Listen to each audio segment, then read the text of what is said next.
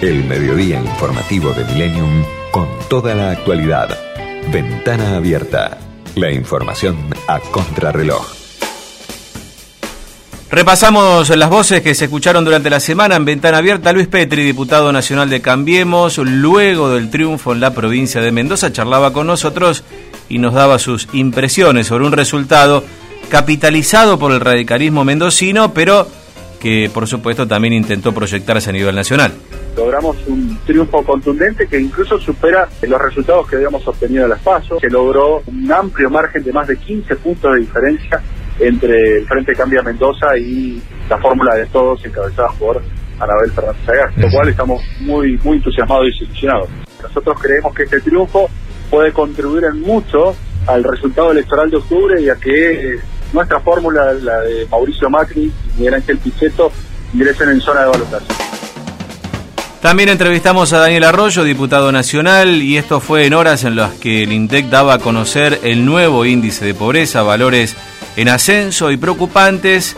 El diputado, y además quien suena muy fuerte a ocupar un cargo importante en un eventual gobierno de Alberto Fernández, hablaba sobre la suba de la pobreza. Y significa una catástrofe social porque claramente significa no solo que hay más gente que no le alcanza lo mínimo, sino que hay un problema de hambre en la Argentina, significa que hay más gente en los comedores y significa también algo que para mí es muy complicado en la Argentina, que es el fenómeno de la nueva pobreza, gente que se cae, gente que tenía trabajo y dejó de tener trabajo. Por eso aumenta la pobreza, porque caen los ingresos de la familia y aumentan el costo de los alimentos. La verdad que es una noticia muy negativa, pero más allá del número, porque lo que está marcando que la cosa está muy complicada.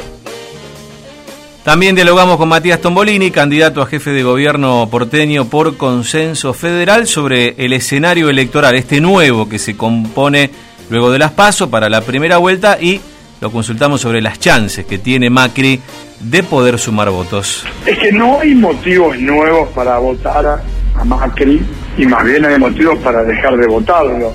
Una elección que parece signada por la discusión de lo nacional, que nosotros estamos trabajando sobre el eje que tiene que ver con seguir fortaleciendo el vínculo entre la propuesta de Roberto Labaña, la nuestra para la ciudad, haciendo eje y foco en la experiencia que Roberto Labaña ya tiene en resolver una situación como la que transita la Argentina hoy.